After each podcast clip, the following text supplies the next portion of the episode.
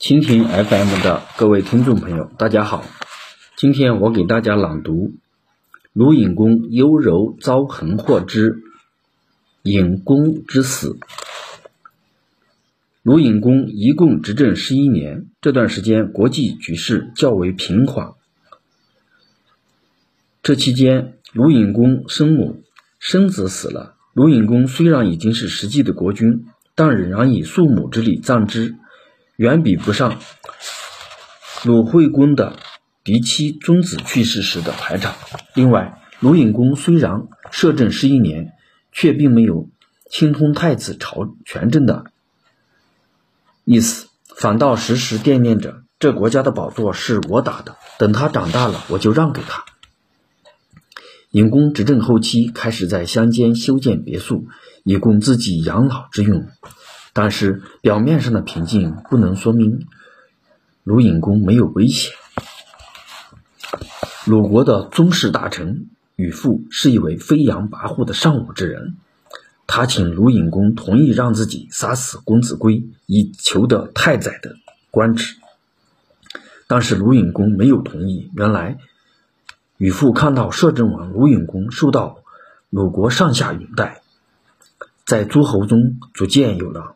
威望，其他的诸侯都对鲁隐公表示尊重，而公子归这个嫡子名位本来就不实在，并且还是个儿童，所以他认为隐公一定会同意杀掉公子归的，这样鲁隐公才能由摄政王成为国君。但是他没想到自己猜错了。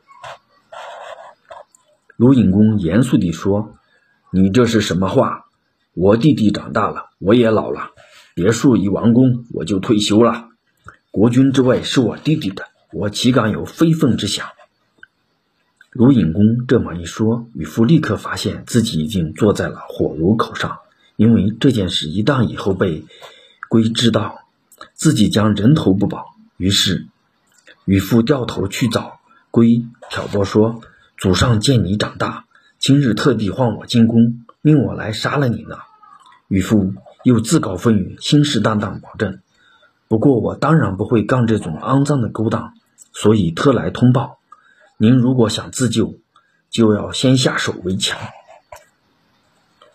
龟感激涕零道：“如果我不死，一定封你为太宰。”渔夫就称鲁隐公祭拜时率军把他杀了。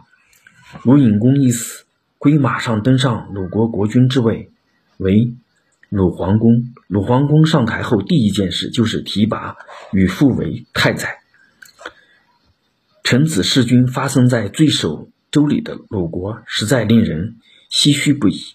关于吕教，服从还是背弃，谁知道呢？今天的朗读就到这里，谢谢大家聆听，再见。